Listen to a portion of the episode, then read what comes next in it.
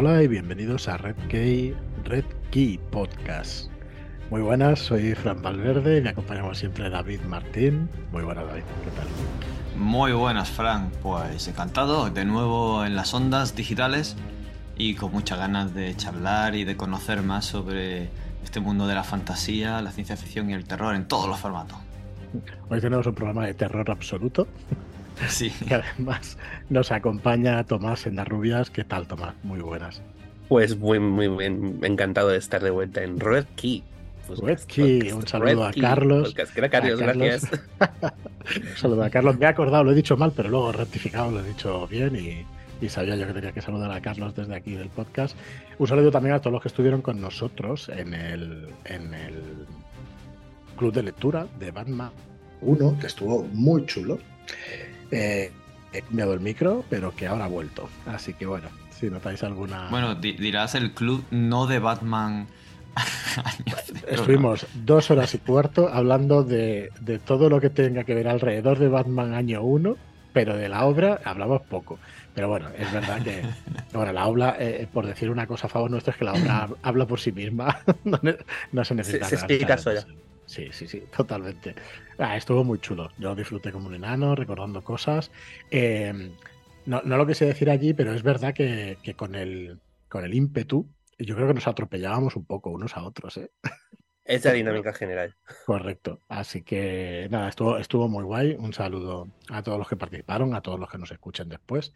Y, y nada, y gracias también a José Vicente por la idea del club y por, por llevarla a cabo, que nosotros empezamos, pero la verdad es que nos cuesta seguirlo, así que está muy bien, muy bien que en el canal de Telegram, en Red Key Podcast en Telegram, pues que, que se vayan proponiendo estas lecturas y bueno, ya sabéis, el mes que viene, Más fría que la guerra, de Fabián Plaza, que además aprovecho para decir que grabamos el otro día con él. Este programa pasa por delante porque es un poco más de actualidad, pero la semana que viene lo tendréis aquí en el podcast con un tema muy interesante. Y venga, voy a hacer honor a, a- a mi fama y decir el spoiler que va a tratar sobre narradores no fiables. Nada, un tema súper interesante. La verdad es que nos ilustró muy guay Fabián. Eh, lástima que no pudiéramos coincidir, Tomás, a ver si podemos grabar con él Sí. algún día que yo creo que puede estar muy bien, una tertulia con vosotros dos. Pero bueno, ya, ya lo haremos, ya habrá tiempo. Y bueno, deciros que hoy, seguramente cuando nos escuchéis, es día 20 de, de septiembre, sale en venta en tiendas Medio Juego de Shannon Maguire. eh, un libro muy especial que la verdad es que llevamos preparando muchos meses y que estamos encantados de que, de que, bueno, de que ya salga en tiendas y ya podáis comprarlo allí. Hemos estado en preventa, todavía, igual nos escucháis y todavía podéis eh, comprar las últimas unidades de preventa, pero si no, pues en vuestra tienda favorita y en grandes superficies también estará medio juego de Shannon Maguire. Y nada, hoy vamos a hablar de una polémica que ha saltado al ruedo, a la palestra, no sé cómo decirlo, que ha saltado a la actualidad, porque eh, Billingham, ¿no? el creador de Fábulas, ha decidido liberar, dentro de todo lo que se puede, ahora veremos o intentaremos eh, tocar este tema eh, de una manera amplia, liberar, digamos, su propiedad intelectual y, bueno, ponerla a disposición de- del público en general. De dominio público, creo que, que se dice así. Mm, No somos abogados, ninguno de nosotros. Em, nosotros somos parte de una editorial, tanto David como yo, tenemos intereses, eso vaya por delante. Tomás es autor, o sea que tendrá los suyos también, pero bueno, ya lo dirás tú, Tomás, los intereses, no sé. Intereses ocultos de, de dominar el mundo tenemos los tres. Pero Sí, bueno, sí, sí, sí. apa- aparte de esos, pues bueno, que quede claro que no, que no somos expertos eh, ni tenemos formación en derecho, pero bueno, sí que queríamos daros nuestra opinión y, bueno, yo por, por otras causas o por trabajo, por distintas cosas durante los años, sí, sí que he estado en contacto con el mundo judicial, he visto muchos ejemplos de cosas de cómo funcionan, eh, pero más en la práctica, ¿eh? en la teoría no. Y hay una cosa que sí me ha enseñado la vida durante todos estos años, es que eh, hay que ir a la fuente. Entonces, cuando habléis de propiedad intelectual o cuando queráis formaros sobre propiedad intelectual, debéis hablar con expertos, pero id a la ley y la leéis. Esto es lo primero. Y a partir de ahí, pues ya mm, consultáis, vais a expertos y todo eso. Entonces, yo sí que haré, cogeré algunos artículos de la ley, las repasaremos y veremos algunas cosas que parecen un poco, eh, bueno, pues que dejan clara la ley y otras cosas que no dejan tan clara. Entonces, bueno, eh, con eso acabamos ya. No sabemos muy bien si nos meteremos en un vergenal, pero el, tono del podcast eh, suele ser distendido, solemos querer crear debate antes que discusión. Y ese será el tono en que, oye, eh, comentadnos, vamos a charlar en el grupo, con todo el respeto del mundo y todo eso. Y ya está, no me enrollo más, que entro en modo como hubiéramos dado que cuando, cuando Fran ha dicho, cuando Fran ha dicho, vamos a acudir a las fuentes, hubiéramos dicho, con todos ustedes, Bill Wingham. Hostia, hubiera no hubiera estado nada, nada mal. Hubiera estado muy bien. Bueno, eh, de hecho, Fabián sí que es abogado, eh, creo que especialista de hecho en propiedad intelectual, con lo cual mm, primero nos corregirá y luego si en algún programa se quiere venir, pues nosotros encantados de que nos ilustre. Pero bueno, mm, no sé, yo creo que podemos hablar con opinión y decir un poco nuestra experiencia y lo que hemos podido averiguar sobre el tema. Entonces, eh, yo, si te parece, eh, Tomás, si nos quieres hacer un pequeño resumen de, lo que ha ido el tema, pues lo vamos comentando y vamos charlando sobre ello. Perfecto. Vale, pues para por si alguien no sabe de lo que estamos hablando, una introducción muy cortita. Fabulas es una es una gran una colección de cómics que comenzó a final, bueno, pues se ha desarrollado prácticamente en todo el siglo, siglo XXI. Eh, obra de, bueno, creada por el escritor Bill Willingham y dibujada por pues, varios, varios dibujantes, donde el más conocido el más habitual ha sido Mark Buckingham. ¿vale? Eh, lo que en su momento bueno, se editó en DC dentro de Ainea Vértigo, de la que ya hemos hablado sobradamente en, en podcasts anteriores, con lo cual tampoco hace falta dar mucho detalle. Y eh, a las 12 horas de Sandman me remito. Y entonces, eh, em, Fábulas lo que cuenta es, eh, bueno, pues una historia en la que las fábulas de los cuentos tradicionales, pues Blancanieves, el lobo feroz, Caperucita, Pinocho, etcétera, etcétera, etcétera, viven en un, por una serie de circunstancias bélicas, sus tierras natales han sido atacadas por una persona que llaman el adversario, y entonces ellas han huido y han huido a nuestro mundo y están repartidas en dos zonas de Nueva York. Un barrio urbano, que es Villa Fábula, donde viven las fábulas que tienen aspecto humano, y un lugar a las afueras de la ciudad, en el estado de Nueva York, pero lejos de la ciudad, que se llama La Granja, donde viven las fábulas que no podrían pasar por humanas, como por ejemplo los, tres cerditos o los tres ositos, o el ganso que habla, o cosas de este tipo, ¿vale? Esto, en resumen, muy bueno, pues eh, Fábulas nos va a contar durante, durante una etapa bastante larga y además con varios spin-off, como Jack de las Fábulas, Cenicienta, eh, o, de, diferentes colecciones derivadas, esta vida y esta la vida de las fábulas en nuestro mundo y, el, y la guerra que tienen por recuperar sus, sus tierras natales, mm, bueno, pues contra diferentes enemigos y demás, ¿vale? De un modo muy adulto, está muy bien contado, es, es muy interesante, ¿vale? Yo personalmente creo que tiene puntos en los que la historia se desinfla y cuesta mucho recuperar, o sea, no, pero es muy buena y de hecho los primeros tomos sobre todo hasta el enfrentamiento y la revelación de quién es el adversario y todo ese tipo de cosas, mola mogollón, es muy muy buena y hay personajes muy chulos, eh, pues el príncipe azul, que es el marido del mismo, el príncipe azul resulta que ha estado casado, ese mismo príncipe que ha estado casado con Blancanieves, de Bella Durmiente y Cenicienta. Es el príncipe de las tres. Sí, sí, es el ex marido de las tres, ¿vale? Y mola mucho, o sea, empieza siendo un Don Juan, un, pues eso, un embaucador, un y bueno, mola muchísimo la evaluación del personaje. Blancanieves, que es ya su, la, segunda alcaldesa, teniente del alcalde, por así decirlo, de Villafábula, pues también evoluciona muchísimo. Y luego se lo hace sheriff. Em, bueno, hay personajes que incluso aquí en España son menos conocidos porque vienen de las nanas, de las lullabies, de inglesas, de las tradicionales, pues como el Rey Cole o el Azulejo, que aquí lo llaman, que es el chico del, chico azul, vale, que son más conocidos, pero bueno, aparecen desde Barba, Barba Azul a Sher Khan, a Alicia en el País de las Maravillas, o sea, todas estas fuentes, todos estos cuentos están reflejados en fábulas. ¿Qué ha ocurrido? ¿O qué es lo que ha pasado? ¿Qué, qué estalló la semana pasada? Según contó Bill Willingham en una entrevista abierta, eh, lleva años en debates, o sí, en debates de momento porque, porque lo que no ha hecho es denunciar, lo que no ha querido hacer es denunciar con DC por temas monetarios. la creación de estos personajes considera que debería haber retribuido unos Norse royalties por, por, por la creación de los personajes como un encargo. O sea, no, vamos a ver, Creo que esto ya surge de que eh, DC no encarga a Bill Willingham que haga un proyecto con las fábulas, sino que Bill Willingham presenta su creación a DC y entonces DC acepta comprar esa creación y publicarla. ¿Vale? A través de varios años han tenido una relación, una relación contractual que sigue vigente y que Willingham, de hecho, otro día en el artículo que especificaba es que no iba a romper de forma unilateral, porque tiene un contrato vigente con, con la casa, con DC, una distinguida competencia, como decían en sus, en sus años en, en Marvel.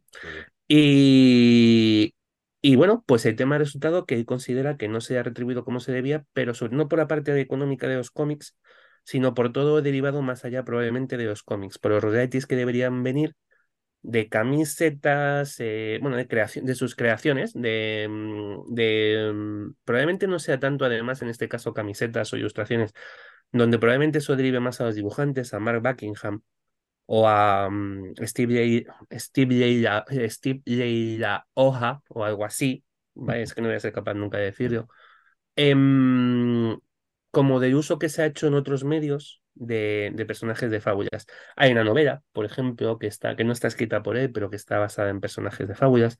Y creo que lo que rompió ya el, el telón, o lo que rompió, lo que fue la gota que, la gota que ha colmado el vaso, han pasado dos cosas. Hubo un juego de Tay Games. El, juego es acojonante y no, por favor, que nadie eche nada en cara. El juego que en Tay Games no tiene la culpa de nada. El juego es maravilloso. Wolf Among Us, El Lobo entre nosotros, donde se desarrolla una historia de investigación detectivesca, donde eres el lobo feroz. Vaya, y que lo mola todo. Ese, ese juego. Pero de que a, día de hoy eh, están, este juego estamos hablando de que yo creo que lo debí jugar hace 6, 8 años y él no ha recibido, no ha recibido un duro, ni más ni menos, sino que además él considera que se ha engañado en el último contrato que se hizo en DC, en la última oferta que se hizo en DC, ya que se pidió una especie de celebración de Fábulas 20 aniversario, con lo cual, mira, si han pedido hace poco una celebración de Fábulas 20 aniversario, sabemos que empezó en 2003, ¿vale? Em, donde se decía de forma encubierta o se dejaba ver que la creación de las fábulas había sido un encargo de la compañía y por lo tanto todos los personajes eran propiedad de DC. ¿Vale? A raíz de eso, Willingham ha hecho unas declaraciones públicas en las que hay bueno, cuenta que ha liberado los personajes de fábulas. ¿Vale?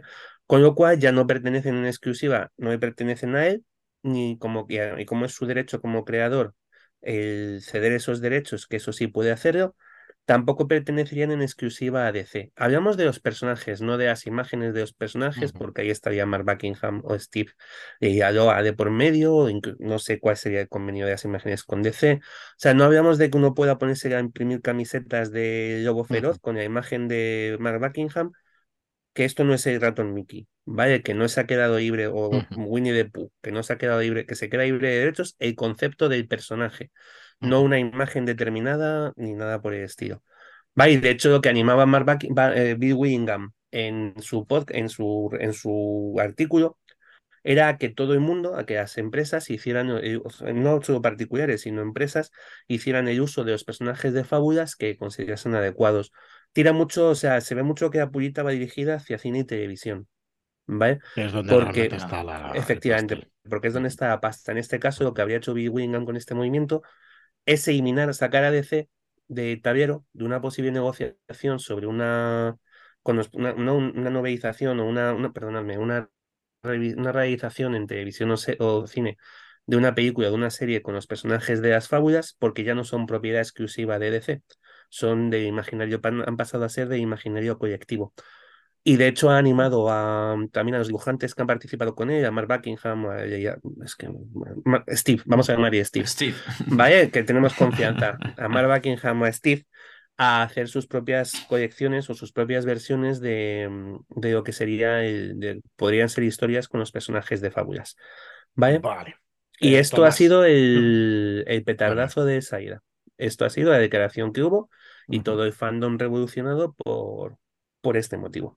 Vale, yo creo que con poniendo este tema encima de la mesa, mm, yo creo que deberíamos ir a la ley y mirar exactamente de qué estamos hablando. Eh, vuelvo a repetir que, no somos juristas, ni yo lo pretendo, ni nada de eso, pero bueno, eh, creo que podemos leer un texto y, hacer una interpretación ¿no? de ese texto. Eh, ¿Qué problemas encuentro antes de leeros esto? Que estamos hablando de la ley española, de jurisdicción española y yo lo que voy a leer o vamos a tratar un poco son los artículos de la ley española. En Estados Unidos la ley es distinta, en Francia la ley es distinta, En Bélgica la ley es distinta. Es verdad que en la Unión Europea hay una legislación supranacional que, bueno, que da unas directrices, pero la ley de propiedad intelectual en España, la vigente es la española, no es ninguna otra. ¿Vale? Entonces, eh, lo que estamos diciendo puede que valga para España, pero puede que no valga para Estados Unidos. Y en Estados Unidos no tenemos, yo por lo menos, no tengo ni idea de cómo va la ley.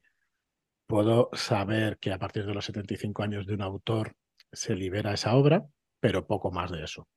Vale, entonces, em, dicho eso, me gustaría dejar claro que la ley de propiedad intelectual distingue entre la propiedad, la propiedad intelectual y los derechos de explotación de esa propiedad intelectual.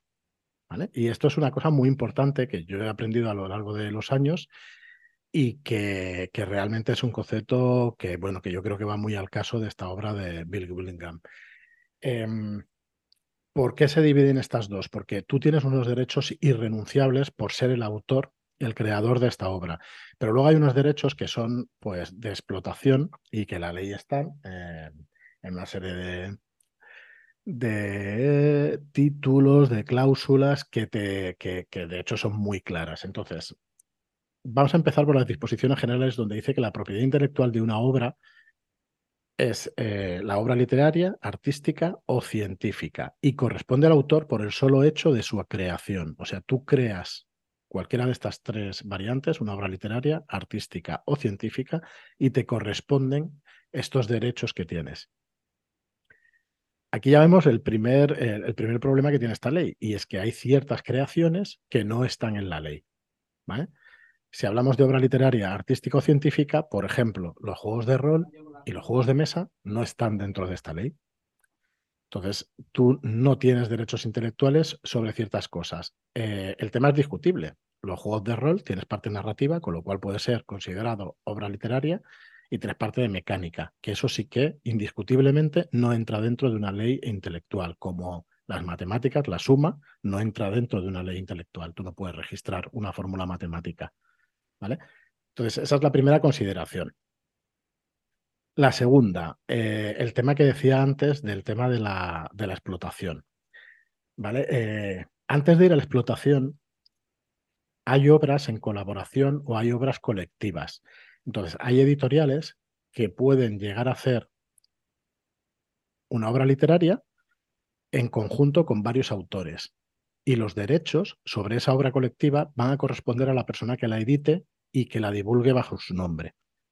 ¿Vale? Entonces, es tan complejo como lo que estoy diciendo y únicamente estoy tirando de dos o tres artículos. Entonces, en el caso de eh, Willingham, no sé si lo digo bien, eh, puede ser que DC se esté acogiendo a que es una obra colectiva, un cómic es un conjunto de ilustrador, de guionista y de, y, de intintador y de colorista y de varias personas que, y de editores y todo eso.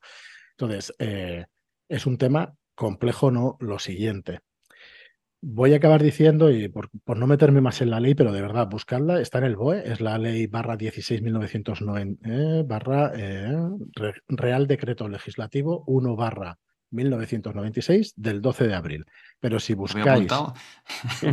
nada, si buscáis directamente ley de propiedad intelectual en internet, os va a salir el BOE y, de ahí lo estoy leyendo yo y lo puedes descargar como un PDF y leerlo tranquilamente porque es largo. ¿eh? Pero sí que es verdad que eh, te explica todo esto, es bastante clara en muchos puntos, incluso tiene exclusiones, perdón. Eh, una de ellas, la más clara, es, por ejemplo, las leyes están excluidas de propiedad intelectual. Las disposiciones legales y los reglamentos, pues, pues no puedes tú decir, pues la he hecho yo, la ley está, entonces, coño, me pagáis derechos por utilizar la ley. No tiene mucho sentido, ¿no? Entonces, eh, por acabar, está el derecho moral, ¿vale? que son derechos irrenunciables e inalienables por parte del autor, ¿vale? El autor decide si su obra ha de ser divulgada y en qué forma, determina si tal divulgación, si tal divulgación ha de hacerse en su nombre, bajo seudónimo o signo o anónimamente, exige el reconocimiento de su condición de autor. O sea, todos estos derechos, que hay contratos que directamente te los quitan, que sepáis que va en contra de ley y va en fraude de ley, con lo cual es un contrato inválido, ¿vale? Es un contrato que puedes denunciar y que, pues, bueno, que va en, fraude, está hecho en fraude de ley, ¿vale? Aquí hay eh, siete artículos, es el artículo 14 y hay siete disposiciones del artículo, donde vais a ver los derechos que tenéis como autores y por mucho que tú quieras venderlos, no puedes. Son irrenunciables. ¿vale? Entonces, a mí eso me parece importantísimo para ir por la vida como autor y, joder, defendiéndote, defendiendo tus derechos, ¿no? Que es de lo que se trata. Entonces, tenéis esos derechos y por otro lado están los derechos, en la sección segunda, los derechos de explotación. Entonces, los derechos de explotación es lo que tú puedes ceder a terceros. Entonces, en especial son los derechos de reproducción, distribución, comunicación pública y transformación, ¿vale? Que no se pueden realizar sin tu autorización como autor. Y luego ya, pues si vas a la ley, pues te va a explicar lo que es los derechos de reproducción, lo que se entiende por ellos, la distribución, lo que se entiende, la comunicación pública, etcétera, etcétera, etcétera. Vale, pues después de todo este rollo, y perdonar, pero yo es que creo que es importante ir por lo menos a la fuente y a la ley y tener claro eh, unas cuantas cosas. Solamente hemos rascado la superficie de todo lo que hay, pero a mí me parece que es lo suficientemente interesante. Por ejemplo, en el derecho de explotación, la transformación de una obra incluye la traducción, la adaptación a cualquier medio, de hacer una obra diferente como es una serie de televisión, una película, de que, cambie tu cómic, lo transforme a novela, la novela a cómic y a otros medios. Entonces, eh, todos esos son derechos que tú puedes ceder. Pero eh, tú puedes decidir si moralmente están haciendo buen uso de esa licencia, si la han tergiversado. O sea, todo eso es defendible y es un derecho tuyo que no puedes renunciar a él y que, y que es tuyo, ¿vale? Entonces, bueno, eh, ¿Qué quería decir con todo este rollo? Que cuando se puso encima de la mesa este problema y cuando Bill Willingham dice, bueno, pues voy a ceder a, perpetuidad y a dominio público los derechos intelectuales de mi obra, todos esos derechos irrenunciables en la ley española, tú no puedes renunciar a ellos. Y por otro lado, si tú has cedido a DC o a la editorial que sea, o pongamos ahora un ejemplo genérico y no este, si tú has cedido tus derechos de explotación, por mucho que quieras liberarlos, mm, ya no vas a poder. Aquí en España, los derechos de explotación máximo se pueden ceder por 15 años. Eh, no he dicho otra cosa. Si me equivoco en algún punto, por favor, corregidme, que no hay ningún problema, que no pretendo tampoco sentar cátedra, pero son por 15 años. Los derechos máximos en edición, por ejemplo, de libros se hacen entre 5 y 7 años. En juegos, por ejemplo, se están haciendo cada vez más cortos, o en obras extranjeras, para traducirlas aquí, se están haciendo cada vez más cortos, entre 3 y 5 años. Pero todo esto, sus usos y costumbres, pues bueno, se van transformando según, la, según el mercado. ya está, no quiero hablar más. Lo que quiero decir es que si tú tienes cedido los derechos de explotación, pero luego los quieres liberar, pues igual te llueve una serie de demandas interesantes. Entonces, no creo que sea tan sencillo. Y aquí entra el debate y la opinión. Y por favor, cortarme ya y decir lo que opináis y, lo vamos hablando. Aquí hay varias matizaciones que hacer. Y es que depende mucho del tipo de contrato que tenga DC con Willingham. Eso es. Si los derechos están cedidos eh, a nivel mundial y en todos los idiomas para exclusivamente hacer cómic, él podría liberar los derechos para hacer cualquier otro formato. Eh, pero bajo la ley de propiedad intelectual española, ¿eh? por lo que, por lo que por lo que dicen en la, entrevista, ¿vale? Él tiene los derechos, la propiedad intelectual es suya y los derechos de explotación de DC. Es que yo imagino lo que, en el, mundo va parecido a cómo funciona lo, España. Lo que libera es la propiedad intelectual. Ahora son de todo el mundo.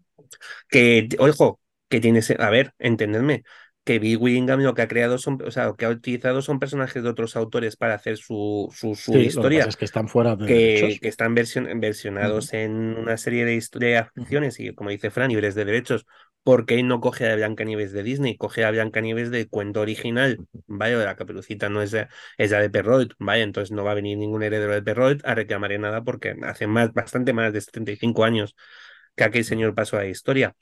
Entonces, eh, lo que él libera es su propiedad intelectual, porque, eh, claro, lo que, lo que él comenta es que es un tipo ya con 67 años y que no va a perder ni los años que le quedan de vida ni el dinero que tiene en, enzarzarse en un combate legal con, con Warner Bros. Corporation. Ni mal, porque al final DC es, es, lo que hablábamos un poco antes en Fuera de Micros, no deja de ser el entramado de Warner. ¿Vale? Y de Warner y de, todo ese mm, conglomerado de empresas de entretenimiento, donde está pues un HBO, donde está eh, DC, donde está la propia. Warner de cine y donde hay muchas, muchas, muchas, muchas empresas más.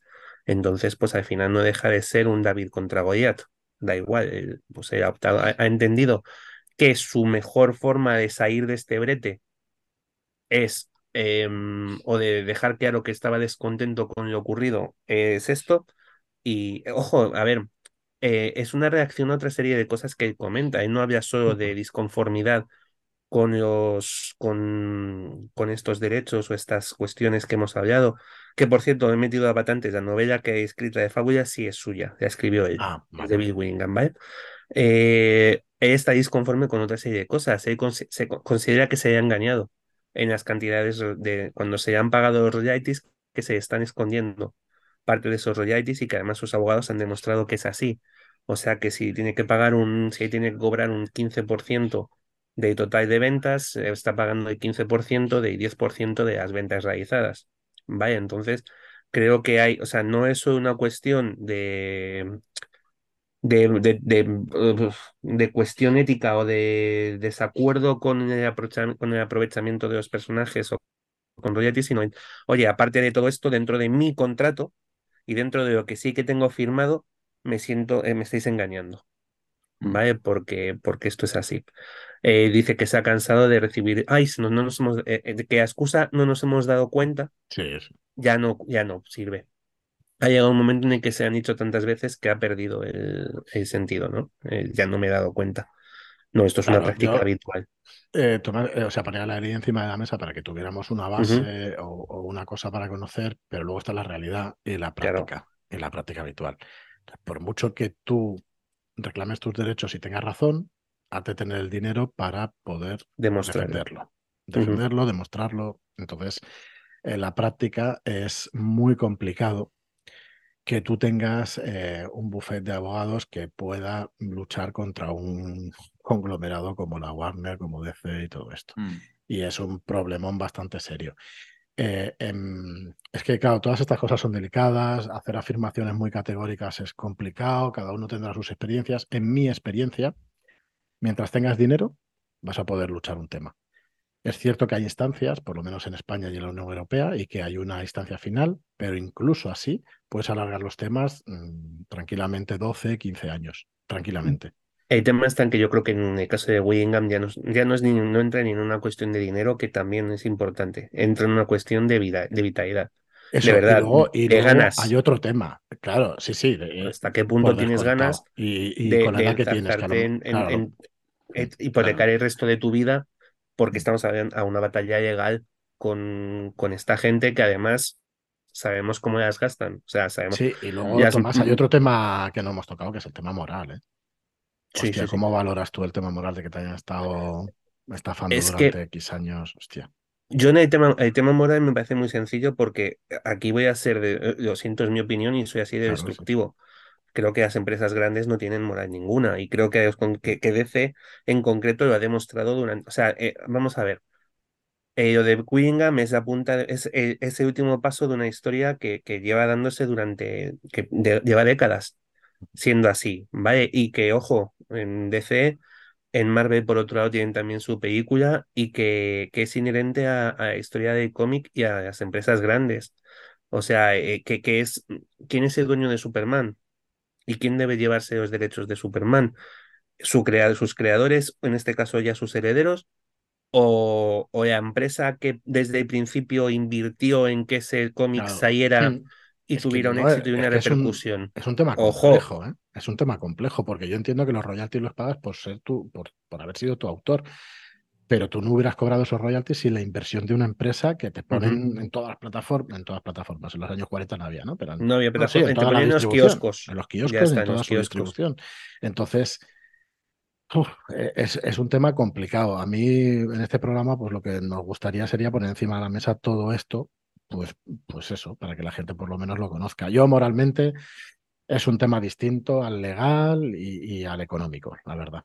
Yo, en la parte de los, ya, ya te digo que creo que aquí hay dos cosas como tú dices. Una cosa es, y que son separables, incluso en dentro del tema moral, uno es moralmente cómo afrontas la explotación de una creación que no es tuya como empresa, me refiero, es que, o sea, que dentro de, dentro de ahí, cómo ajusto yo Em, que esto no se convierta en, un engaño para el creador, ¿vale? Para mi creador de, contenido, para esta persona que que está haciendo un esfuerzo intelectual y que a mí me está reportando mucho beneficio. Yo a él también porque soy el que está moviendo, ¿sabes? Pero, pero al final es el creador.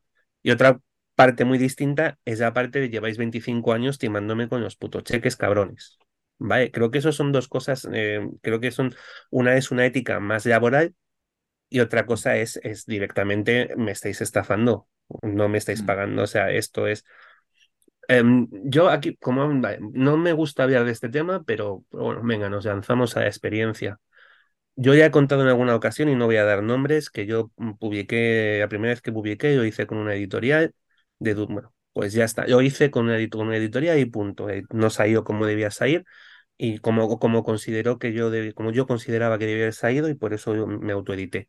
Vale, esperé a que prescribiera el derecho que tenía esta editorial sobre la explotación de mi obra, no sobre la propiedad, sobre mi obra que era mía.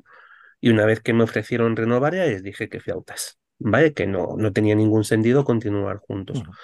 Em, yo nunca recibí, o sea, los royalties creo que yo cobré por esa obra, lo cobré de buena fe.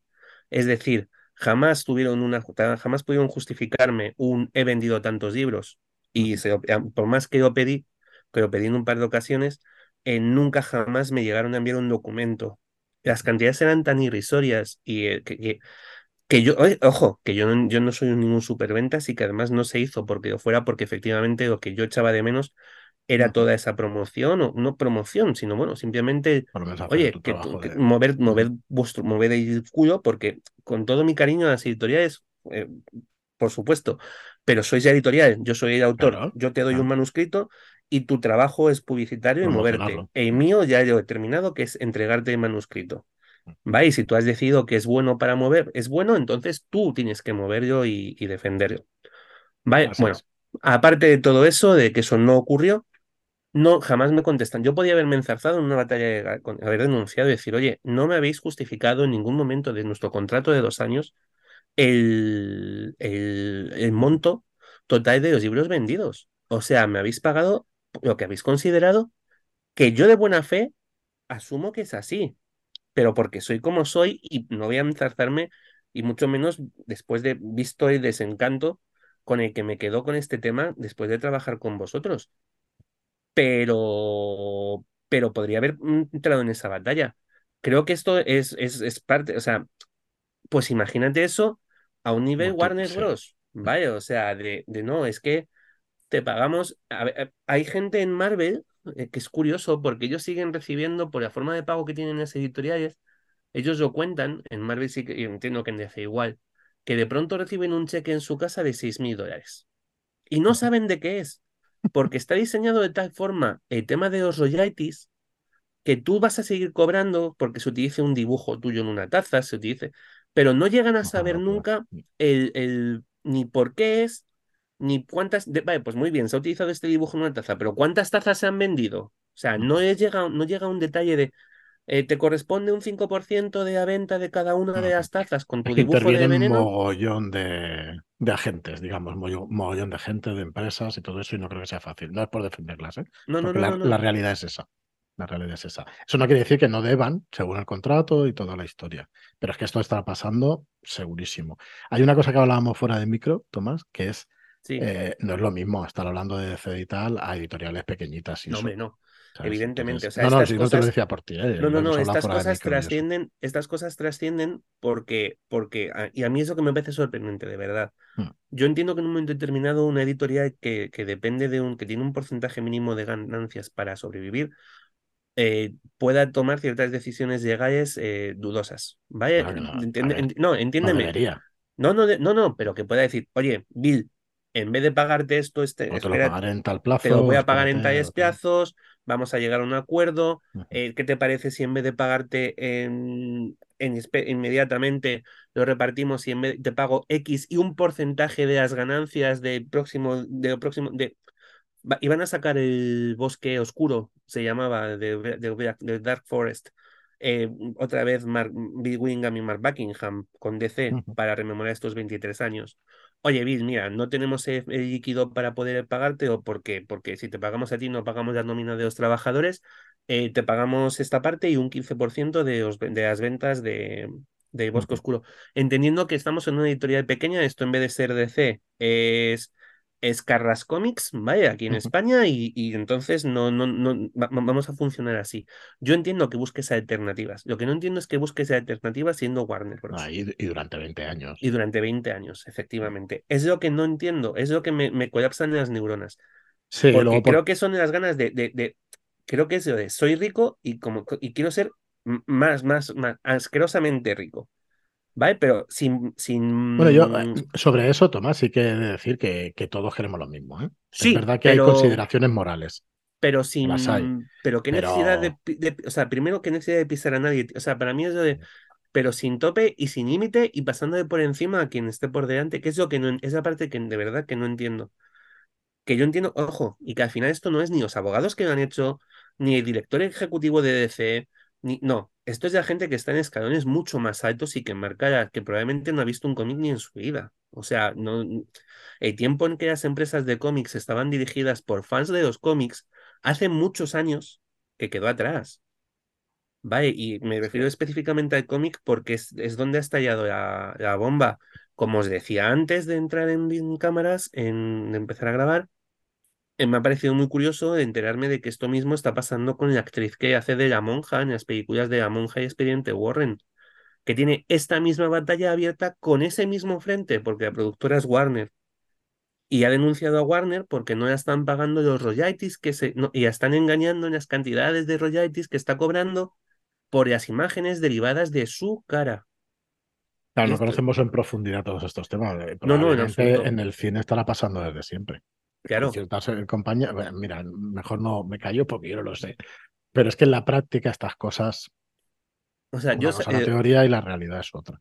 como el otro día hablábamos Mm. en el, en el club de lectura cuando hablábamos sobre Año 1, yo soy, me gustan mucho los cómics y mucho más casi que los cómics, el mundo de leer sobre el mundo del cómic.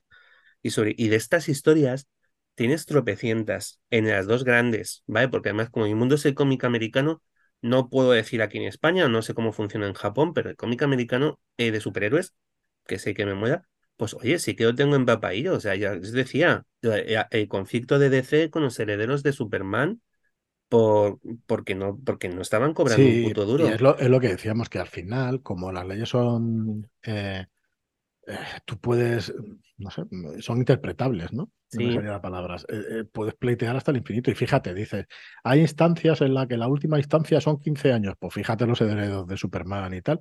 Llevan 40 pleiteando. El- no, no, tranquilamente, el camino de los 100. O sea, en 2036 Superman hará 100 años. Y así es verdad. Vale, pero no, no, es, no porque los créditos empezaron después y cuando ellos consideraron ya que ya habían llegado un momento. De hecho, no, no, no fueron los creadores, han sido los herederos. Bill Finger, el creador no acreditado de Batman, o sea, Batman se ha vendido siempre, Bob Kane, Batman, sí, pero había otra persona que era Bill Finger. Bill Finger murió prácticamente en indigencia después de haber creado a Batman. Vale, eh, no es, no es, no tiene sentido.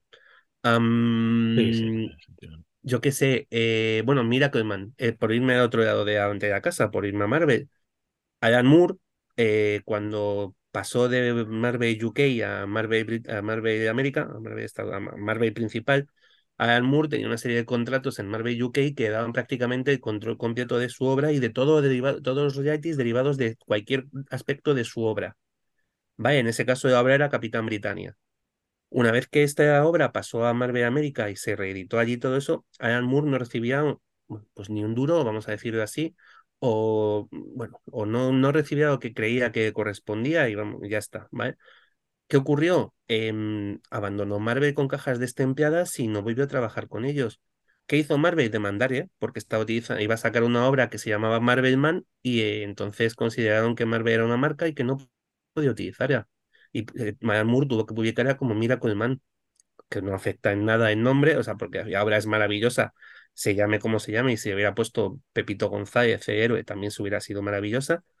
Pero me refiero a, a ese tipo, a que se llegan a ese tipo de confrontaciones de, pues me enfado y no respiro. O sea, que son un poco ese, ese rollo. Y esto ya no entro, que es que me, me repito como ajo a entrar en los temas de Charlton Comics o de Fawcett Comics y de lo que hizo DC con ellas, para apropiarse de sus personajes, que fue, bueno, literalmente ahogar ya en denuncias. hasta que sí. fueron incapaces de respirar. Yo, eh, si algo queríamos aportar en este podcast, eh, yo, yo por mi experiencia es realmente esto que acabas de decir, es ahogarte de una manera que tú, tú no, no puedes, no, no tienes ni el dinero, ni los recursos, ni los conocimientos como para poder luchar con, con cosas así. Ni a veces ni Entonces, la energía. Claro, y a veces ni la energía, que es parte de lo que decía Bellingham, ¿no? En, el, en esa Mm, declaración. No puedo permitirme demandar a DC. Es el segundo Sí, titular es de todo ese esto. titular. Que es así, es que es así. claro. Y ya Bueno. insisto, no es una cuestión de dinero, muchas es de, es de, de vitalidad, o sea, de ganas, de yo, fíjate que nos, pa- pa- que es una película un poco absurda, pero a mí me parece que muy que no va con el tema de los de los de la creatividad, de los derechos de autor, Mm. pero sí con lo que es meterte en un juicio en Estados Unidos. En la película de Erin Brockovich. Ya. Sí, no, no, y aquí también, ¿eh? ya te lo digo. Vale, no, pero bueno, como Ah, no estamos, como estamos, sí, sí. eh, todo esto estamos hablando de grandes compañías en Estados Unidos y demás, Erin Brockovich, y estamos hablando no de un tema de propiedad intelectual, sino de un tema de salud, de salud pública. Y hasta dónde lo que se tuvo que hacer, lo que costó hacerlo, el trabajo de, que, de, una- de un montón de personas para de- intentar demostrar que, que estaban siendo envenenados por el agua que estaban bebiendo, ni más ni menos. O sea, y si para eso tienes que entrar en un combate con, un, con una gigantesca multi, pues eso, con este tipo de empresas, que eh, Hay gente que se deja la vida en ello. Tomás, Sí, sí, sí, sí. claro, Sí, ¿eh? Hay gente que se deja literalmente. la- literalmente los años y la vida en ello. Sí, No sé si os acordáis vosotros, eh, cuando éramos pequeños, el caso del teflón. sí, Sí. Y haberlo Que ¿eh? todos No los trabajadores, las aguas de la zona y demás, pues tenían un montón de cánceres y tal, porque el teflón es una sustancia que perdura mucho y que se une a, a ciertas partes de la materia grasa, de las células y demás. Y eh, bueno, ahí se queda, porque no se degrada. Esa es una de las particularidades que tiene el teflón para que las cosas no se peguen y no interactúe y tal, pues no se degrada tampoco. Tarda siglos. Entonces esta gente fue, acumulando toxicidad y derivó en una serie de malformaciones en bebés, de cánceres y, y gente muerta. Y al final, ¿qué pasó? Pues lo que estoy hablando. Abogados, informes, contrainformes, informes oficiales, informes privados, pa, pa, pa, pa, pa, y al final hay unas indemnizaciones que se estiran en el tiempo y que cuando te llega, pues mucha gente ya había muerto, gente que... Sí, sí. Es así, funciona así. Por eso que, que yo entiendo que este hombre haya desistido de decir, mira, yo tengo 67 años, me pueden quedar 20 años de una vida buena, de vivir bien, me los voy a pasar pegándome con, con esta gente que, que me va a quitar años de vida, que al final no dejan de ser preocupaciones. Paso en Mm. canoa. De verdad. O sea, Sí, bueno, en realidad yo, yo no sé, o sea, no sabemos realmente qué hay detrás, ¿no? De haber hecho eso, pero bueno, por lo menos el comunicado lo que dice. un cabreo muy gordo, por lo menos, Fran. O Como sea, el- mínimo de como los poco, mínimos. como poco, que me ría porque no un tiene ninguna gracia, ¿eh? Pero es por quitarle un poco de hierro, por lo Sí, menos sí, al sí, sí, sí, podcast sí. y Por eso, no, no, no. Esto normal. entendamos que esto es, esto yo entiendo que no es un cabreo, no es, no es un, No, no es no es una un arrebato, ¿eh? no tiene pinta de ser un arrebato. No. Tiene pinta de ser Pero- algo muy meditado.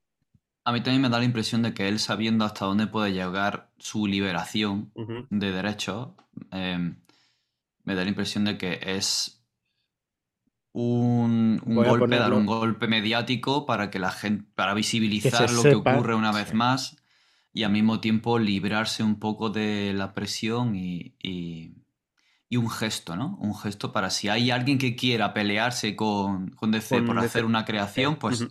es toda mi bendición, ¿no? No, y mira, la El tema de, la- una editorial, la puedo- por lo menos yo, mi opinión como, como editor la puedo dar, que es, me encantaría hacer un juego de rol o una novela sobre fábulas. Cuando me miro la ley y miro lo- la declaración de, de este hombre, pues digo, hostia, necesito saber el contrato de DC, eh, qué términos son, etcétera, etcétera. O sea, no es tan fácil Pero- como, y que es otra de las cosas que quería por lo menos dejar claro en el podcast, ¿no? Decir, no, no, no se ha, li- o Sí. sea, se ha liberado y parece que todo el mundo, él anima a todo el mundo a hacer obras. Sí, Pero cuidado, cuidado porque Claro, no es sabemos que realmente lo que Bill Wingham me deja, pero si lo hago va a venir a Claro. por mí. ¿Sabes? Yo entiendo que Bill Wingham no va a venir, pero va a venir DC no por mí. Mm, Porque, porque además vi- ah, es curioso porque ha renunciado a su derecho sobre ella y hay derecho de intentar reclamarlo. Sí. O sea, Bueno, no. a ver, eso es irrenunciable. Es una declaración más que otra cosa. Sí, pero es bueno. irrenunciable, que- porque es que ya. es así. Pero que sí, Sí, Pero, sí, que- sí. la voluntad suya será esa, pero. que es esa. vamos. Y Eh, que tú- tal. Sí, No sí, sé. dices, bueno, pues Aquí- mira, renuncio a mi obra, pues no puedes. No puedes. Ya dices, está, sí, renuncio, sí, sí, ya sí. está. Mañana cambias de idea y puedes volver a retomar eso y ya está. En el supuesto que ha, que ha puesto Fran sobre la mesa, hay una cosa eh, que yo creo que es también importante, y es que imaginemos que una editorial saca algo en Europa, en España, concretamente, y luego viene DC a denunciarte. Es muy probable que tengas que prepararte mucho e ir preparando mucha inversión y pedir mucho dinero para poderte ir a los Estados Unidos, al- al- a la jurisprudencia que les beneficie a pelearte directamente en Bueno, su terreno y con eh, ellos. Hay que contratar gente de allí. Tú no puedes, o sea, tiene que ser un abogado pues, que esté afiliado. a- Claro, bueno, ¿Sabéis? Y, y esto es inabarcable. O sea, tú no puedes estar yendo y viniendo todo el rato contratando jueces, eh, o sea, abogados que estén allí, jueces no, abogados que estén allí. Em, eh, no, es, que- es que te, te desangra. Había un caso, y no sé si lo recordáis, no recuerdo los nombres, pero un fotógrafo denunció a alguien que había hecho una obra derivada con sus fotos. Las había cogido, les había puesto como un marco, como si fuera una diapositiva o de esta... El hecho como un ese con los, color, con los colores y tal. Y, y bueno, había, al final el tema era que él había denunciado porque había cogido sus fotografías, le había puesto este marco como si fuera una, una fotografía de estas de las que salen y se revelan solas, de la máquina esta que se puso tan famosa en los Sí, 80 y los Polaroid. 90. Sí, Polaroid, forma. gracias. Em, y eh, con unos poquitos de retoque eh, de imagen, de contraste, de tal, de marco, pero la, im- o sea, la fotografía era igual. Entonces Hizo de- denunció. Hizo de ella antigua. Perdón Pues ya ves. por el chajarrillo. Y mm, nada, se eternizó, se alargó, se alargó, se alargó. Al final, eh, no sé si llegaron a un acuerdo o le dio la razón el juez, pero casi se arruina. No, si es que es fácil. Se quedó casi en la ruina el fotógrafo, nada más que persiguiendo eso.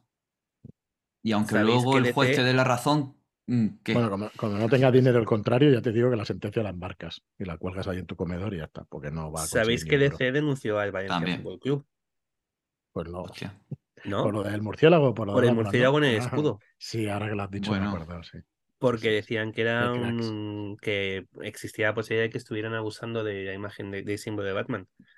Claro que caballeros, eh, el murciélago lleva en el escudo de Valencia desde 1300 aproximadamente. Vamos viendo que a lo mejor nos tienen que pagar ustedes derechos. Sí, sí, sí, ¿Sabes? es De, pues eh, estuvo Al fue una de las cosas que final- se miró.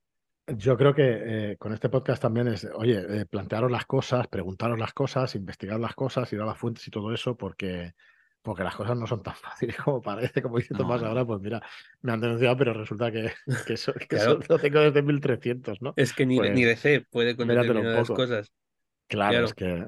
No, pero bueno, imagínate que no es el fútbol club, o sea, el Valencia Fútbol Club, que no puede ni defenderte. Te cascan una demanda, te quitan la propiedad intelectual y dices, hostia, y ahora no ¿Pero qué ha tengo nada. aquí? ¿no? ¿Y qué ha pasado aquí? Sí, sí, Pues sí. eso, eso pasa, eso pasa y, y puede pasar.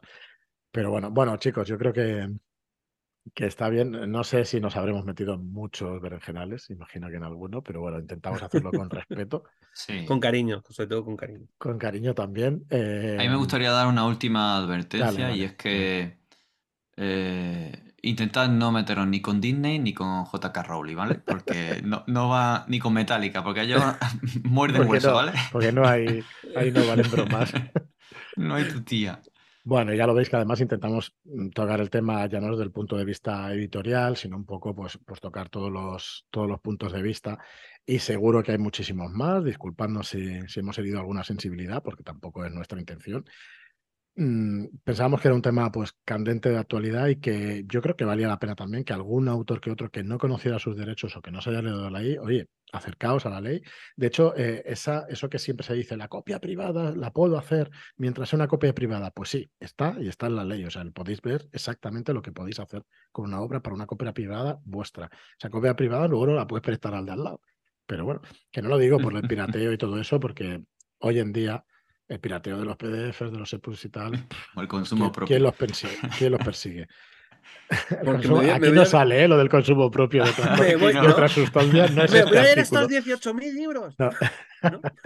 Es consumo propio. Correcto. Me he descargado 18.000 tal, pero como copia privada y tal. A ver.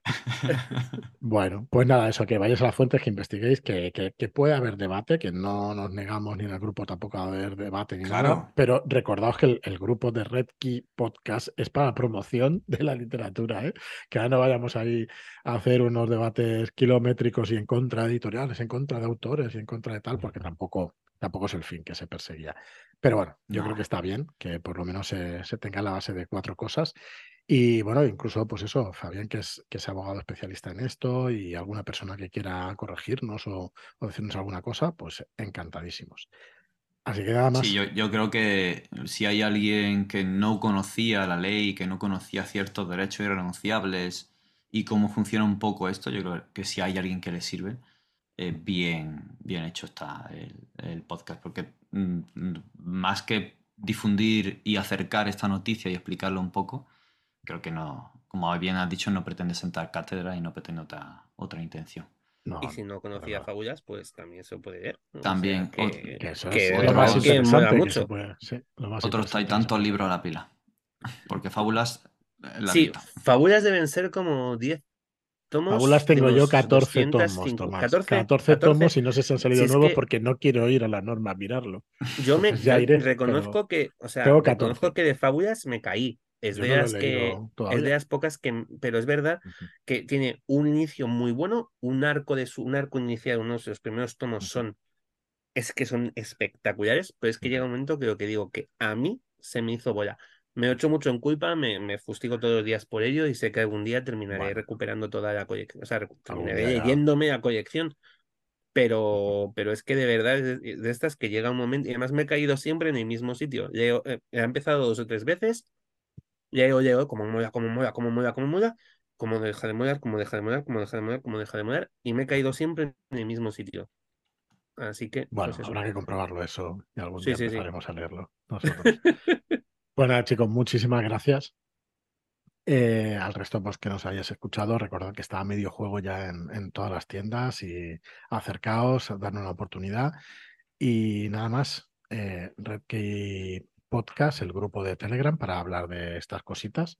Tú ya tienes tu medio juego, Tomás. Yo llevo abrazado a él una semana, desde que habló, desde que habló Sara la semana pasada Sí, sobre él y, y tardó dos días en llegarme y era como si me hubieran arrancado una mano, necesitaba el libro. No sé cuándo me voy a poder leer, pero era como, eh, eh, o sea, la sensación que me dejó es de esta de quiero llegar a mi casa y abrazar el, cuando llegue a ver, a ver medio juego y tal. Muy Así bien. que sí, sí, sí, sí. En el foro están que si rodando las compráis, fotos. Si compráis dos medios juegos tenéis un juego entero, así que adelante. Vámonos. es la hora de irse. En todo alto. Esto es como cuando te enciendan en la espalda la luz y te ponen la música chorra. Venga, va. Bueno, pues nada, muchísimas gracias, Tomás, Muchas David, gracias. y hasta el próximo programa. Hasta la Venga. próxima. Un placer, un abrazo.